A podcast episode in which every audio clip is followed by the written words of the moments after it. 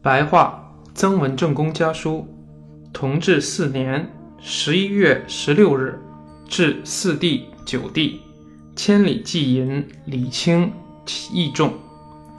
成帝、元帝左右，我经手的事，只有长江水师应撤的还没有撤，应改为俄兵的还没有改，加上报销这件事没有了结。今年冬天必将水师章程办好上奏，并在安庆设局办理报销。各项事务清理妥当，我们兄弟或出或处，或进或退，绰绰有余。近四年每年寄银少许给亲属三党，今年仍旧依惯例办，只是徐州离家太远，士兵不能携带，因此写信给南坡。请他在盐局兑汇，我将来在扬州还，请两地照单封好，用红字签写“菲薄的遗金”字样，千里寄毫毛，礼轻人意重罢了。同治五年六月初五日，至四弟，树养生有五事。成帝左右，乡里谷价越来越低，呃，禾苗豆苗茂盛。一派生平气象，十分快慰。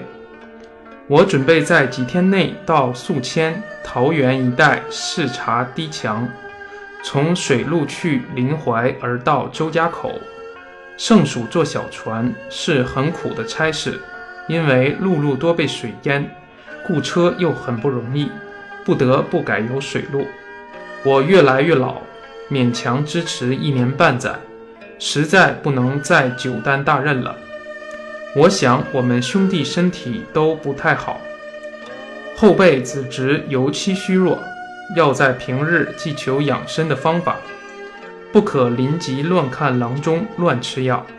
养生的方法大约有五个方面：一是睡眠饮食有规律；二是制怒；三是节欲；四是临睡洗脚。五是两餐饭后各走三千步，治怒就是我所写的养生，以少怒为本。眠食有横及洗脚二式，新刚功行了四十年，我也学了七年。饭后三千步，近日试行，从此永不间断。弟弟从前太劳苦，年近五十，希望把这五个方面的事实施。并劝元帝和子侄们实行。我与元帝同时封爵开府当督府，门庭可说盛极一时。然而不长久，可以依仗的。记得己亥正月，垦刚公训竹亭公说：“宽义虽典翰林，我家仍然靠做田为业，不可靠他吃饭。”这话最有理。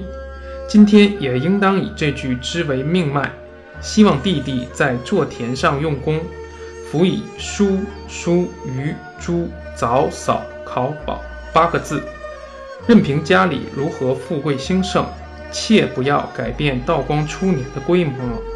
凡家道可以长久的，不倚仗一时的官爵，而依靠长远的家规；不倚仗一两个人的骤然发迹。